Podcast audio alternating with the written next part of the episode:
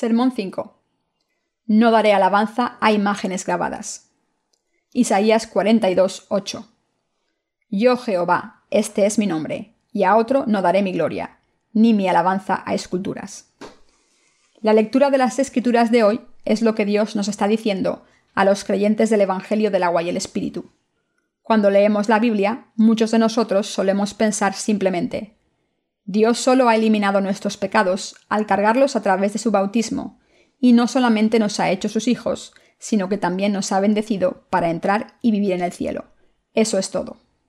Sin embargo, en el versículo 8, Dios dice que no dará su gloria a nadie más. Hay un significado profundo escondido en este pasaje.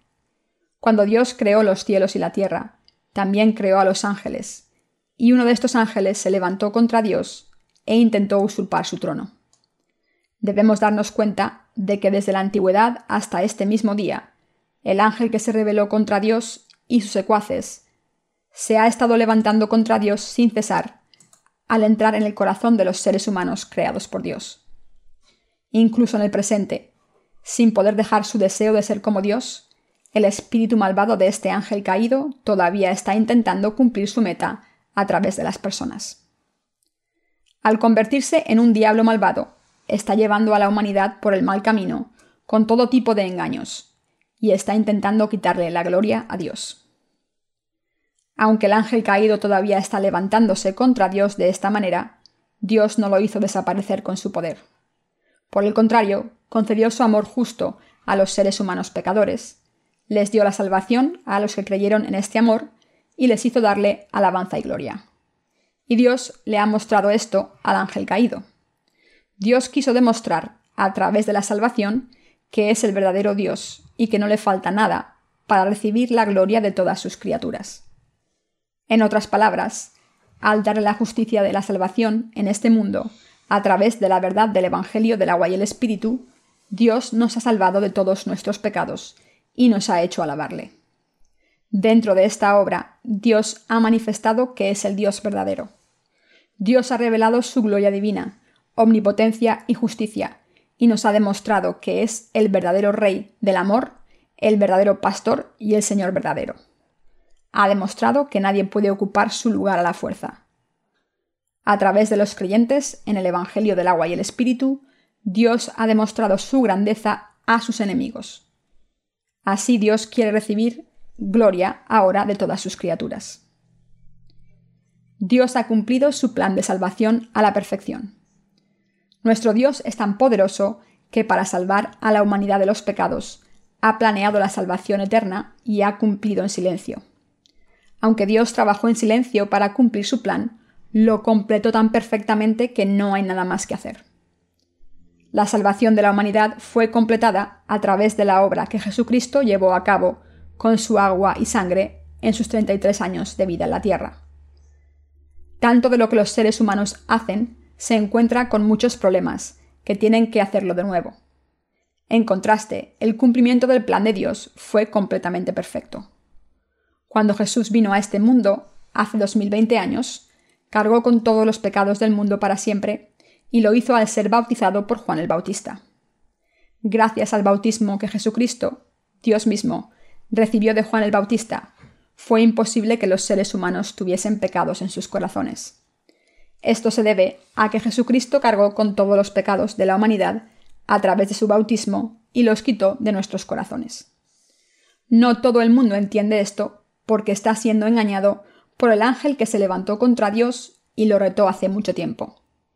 Este ángel está amenazando a la humanidad diciendo, Sois culpables, seréis condenados por vuestros pecados. Al final, esto es un engaño. Sin embargo, aunque el enemigo de Dios podría engañar a las personas para que piensen que sus pecados permanecen intactos, aunque Dios los ha borrado, no pueden hacer que los que están sin pecados sean culpables de nuevo. Esto se debe a que Dios está vivo. Como Dios mismo ha borrado todos los pecados de la humanidad, como prueba nos ha dado la Biblia, su palabra.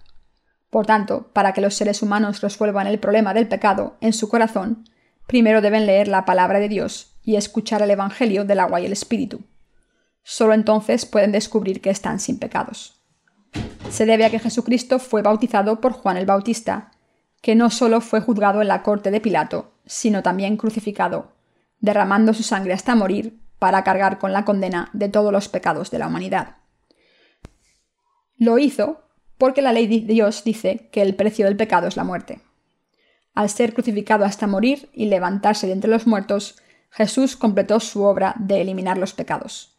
Y Dios se ha asegurado de que esta salvación y la remisión de los pecados que Dios mismo cumplió sea válida para siempre para los creyentes. Jesucristo es fundamentalmente Dios. Esto significa que Dios planeó y cumplió todas estas cosas para la humanidad a la perfección. No hay nada más que hacer sino recibir la bendición de la salvación al creer en la verdad de Dios, de la salvación en nuestro corazón.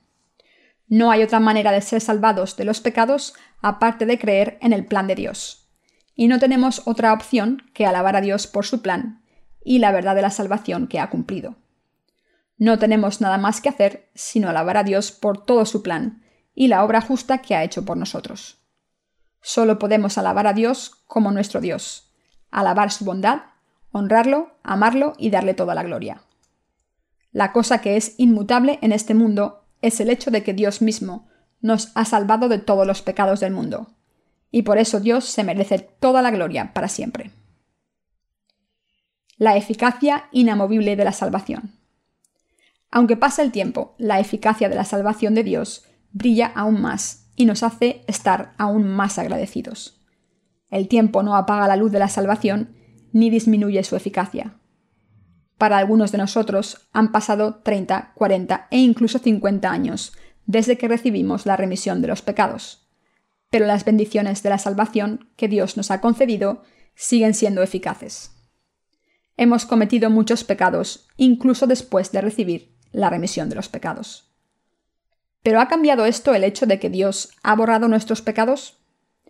Si la eficacia de la salvación que Dios ha cumplido por nosotros está diluida ahora, es culpa nuestra. Como amamos al mundo más que a Dios, nuestros corazones no tienen espacio para el amor de Dios. También se debe a que somos débiles y nuestra fe se vuelve débil temporalmente cuando pecamos y nos hace preguntarnos, ¿soy un pecador de nuevo? Sin embargo, como la obra bendita de la salvación que Dios ha cumplido por nosotros es inamovible a sus ojos, nuestros corazones no tienen pecados, y gracias a la verdad de la salvación de Dios, podemos alabar a Dios y glorificarlo siempre. Y como creemos en el amor de Dios y la verdad de su salvación justa, estamos practicando sus mandamientos por fe. Incluso en este momento, para los que han aceptado en sus corazones la palabra del Evangelio del agua y el Espíritu, es imposible que haya pecados en sus corazones.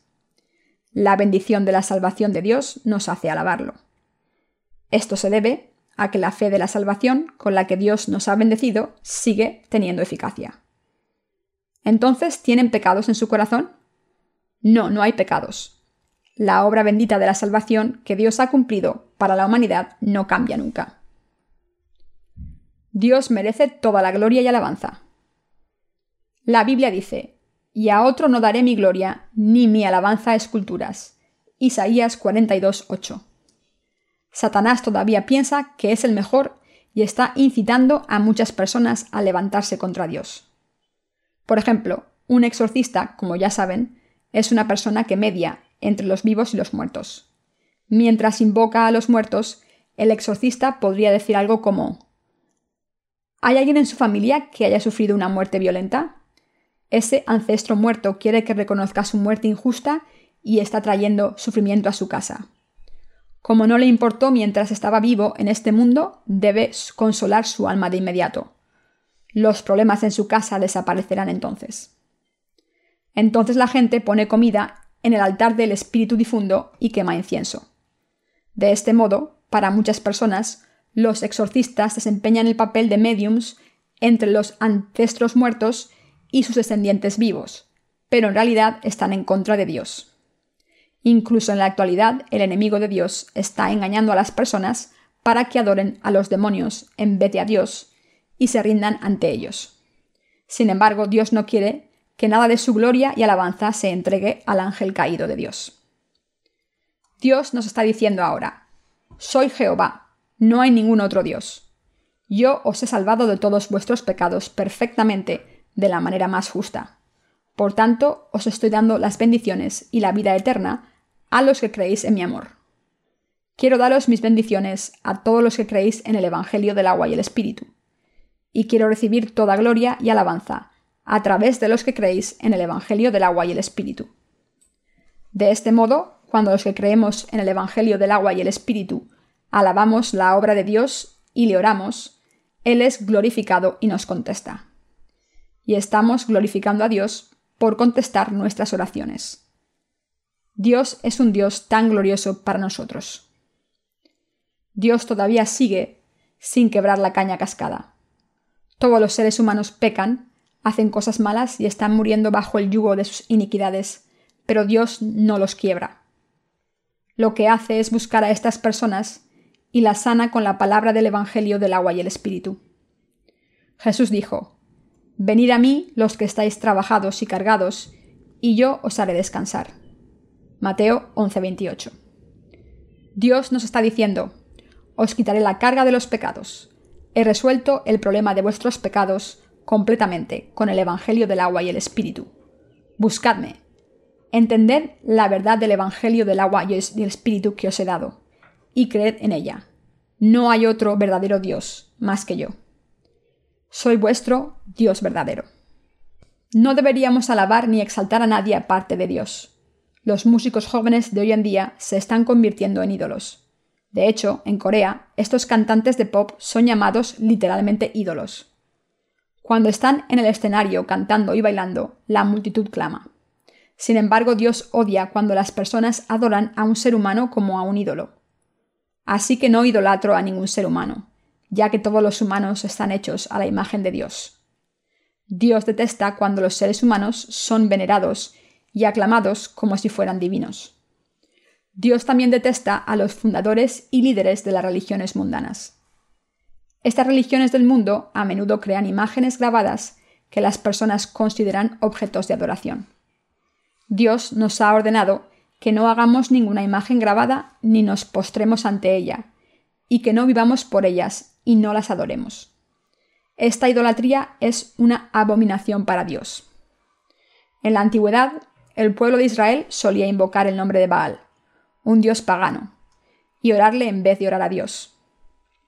Baal era un ídolo, establecido por los nativos de la tierra de Canaán como el dios de la agricultura. Cuando tenían una buena cosecha, oraban al dios pagano Baal y le daban gracias por una cosecha abundante, diciendo, Gracias por bendecirnos con una buena temporada. Como el pueblo de Israel también oraba al dios pagano Baal, Dios se enojó por su insolencia y los reprendió diciendo, sois tan desagradecidos. ¿Por qué le dais las gracias a Baal cuando he sido yo quien os ha enviado la lluvia? Los paganos también oraron al poste de Asera cuando tenían problemas para concebir hijos. Grabaron imágenes de madera con docenas de pechos.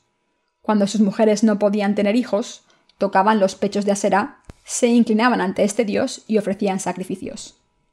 Dios aborrecía estos rituales religiosos que los paganos practicaban al adorar a las imágenes grabadas. Así que le ordenó al pueblo de Israel que se deshiciese de estas imágenes grabadas, pero en realidad adoraron a más ídolos aún más que los paganos. Dios les dijo, He sido yo quien os ha bendecido y protegido de vuestros enemigos. Si soy vuestro Dios, ¿por qué estáis practicando la religión de los cananitas? ¿Por qué os inclinasteis ante estos ídolos y les orasteis? No lo hagáis u os castigaré. De esta manera Dios es un Dios celoso. Sin embargo, como el pueblo de Israel siguió adorando a los ídolos paganos y siguió adorándolos, acabaron manchando la gloria y la alabanza de Dios, y Dios les envió su ira. Hoy también hay personas que quieren probar a Dios. Desde los años 60 la humanidad ha estado enviando multitud de cohetes al espacio para explorarlo. Uno de los transbordadores espaciales utilizados en los años 80 fue el Challenger. En el campo de la genética, algunos científicos están investigando la clonación, pero estos intentos son los mayores errores que la humanidad está cometiendo ante Dios. Desafiar al Creador de esta manera es levantarse contra Dios Todopoderoso, y por tanto Dios lo odia. Recientemente leí en las noticias que los científicos han experimentado con éxito extraer las células madre de las vacas y cultivarlas en placas Petri para hacer carne de vaca.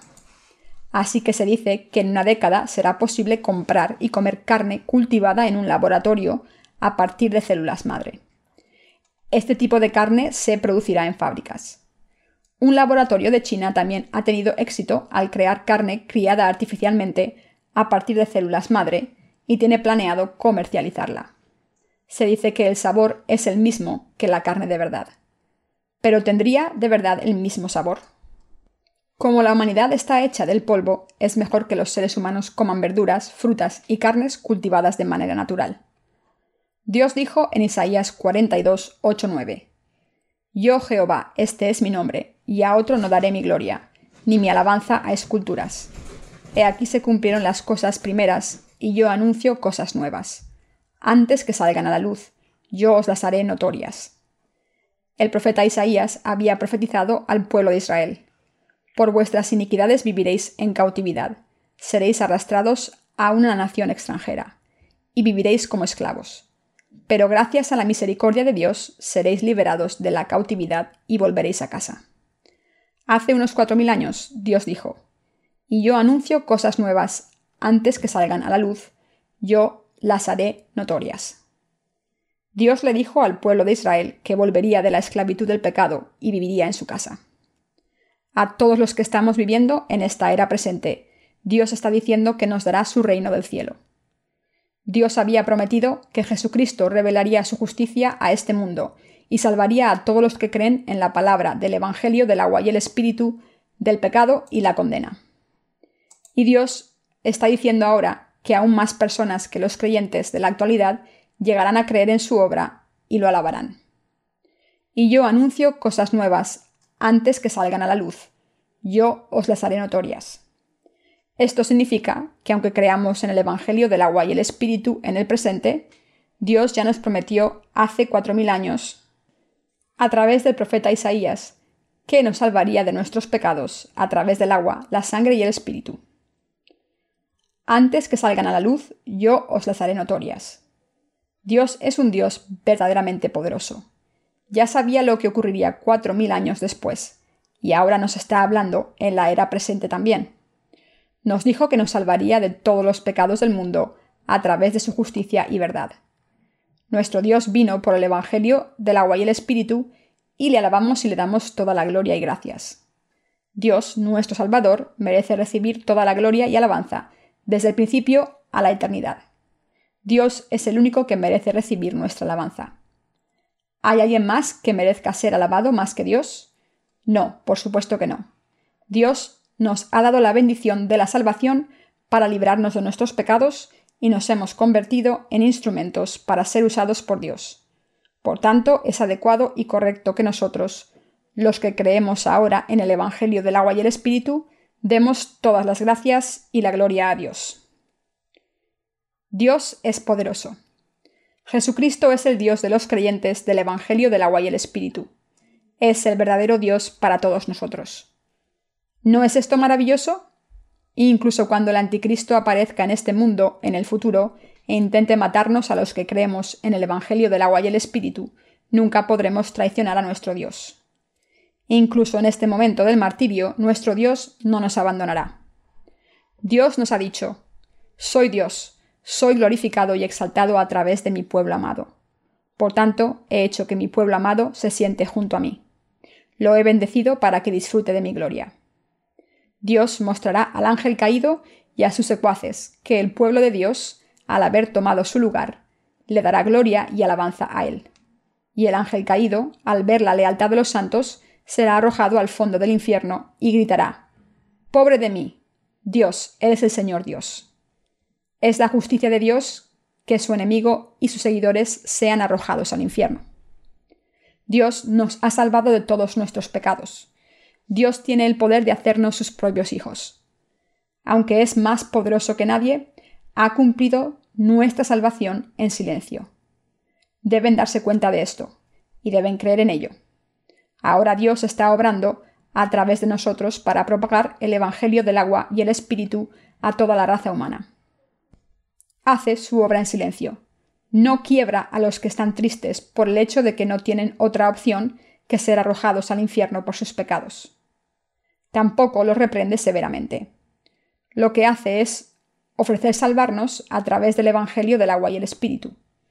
Dios es todopoderoso y nos está diciendo, estáis tristes porque os han engañado, sois miserables por culpa de vuestros pecados.